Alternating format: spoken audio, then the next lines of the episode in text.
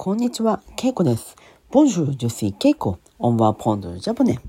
Aujourd'hui aussi, je vais raconter une petite histoire en japonais. On y va. 今日は11月12日です。11月12日。Le 12 novembre. 12. C'est 12. 今日は土曜日です。C'est samedi. 皆さん元気ですか今日は土曜日です。私は今日、えー一つのイベントに行ってきました。それは、えー京都モダン建築、えー祭。京都モダン建築祭。まあ、c'est le festival d'architecture moderne de 京都。ということです。つまり、モダン建築。建築というのはアーシテクチュー。モダン、モデルンですね。モダンですね。そして、えー、それの祭というのはお祭りなので、フェスティバルです。えー京都のいくつかの、まあ、いくつかで、おそらくですね、30ぐらいの場所を、えー巡ることができる、回ることができるパスポートを購入して、えー昔建てられた、昔といってもそれほど古くはないんです。えーまあ何十年か前とかね、そういったちょっとモダンな、その当時モダンな建物を見ることができる。そういった、えーフェスティバルです。今日私は教会を、えー3つ見ました。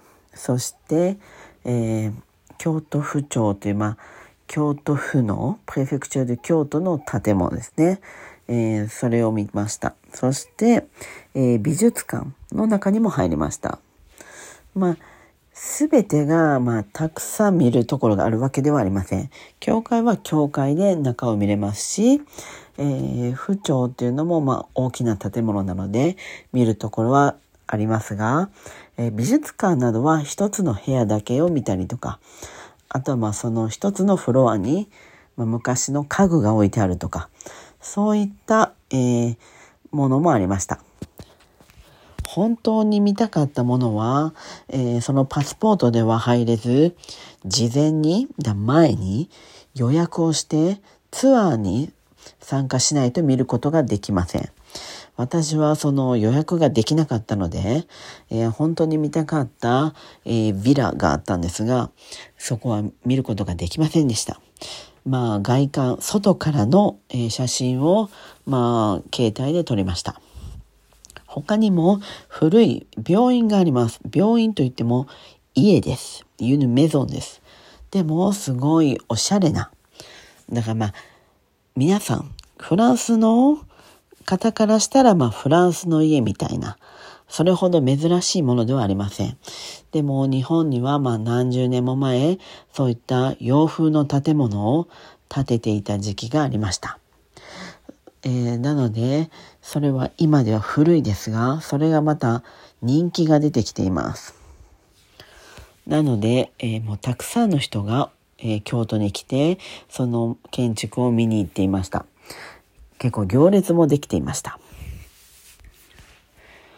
はい。私は今日たくさん歩いたので疲れました。明日も、まあ一部、まあ見ることができる場所があるので、行けたら行ってみたいと思います。はい。では今日はこの辺で。メシボク、オンバー。さよなら。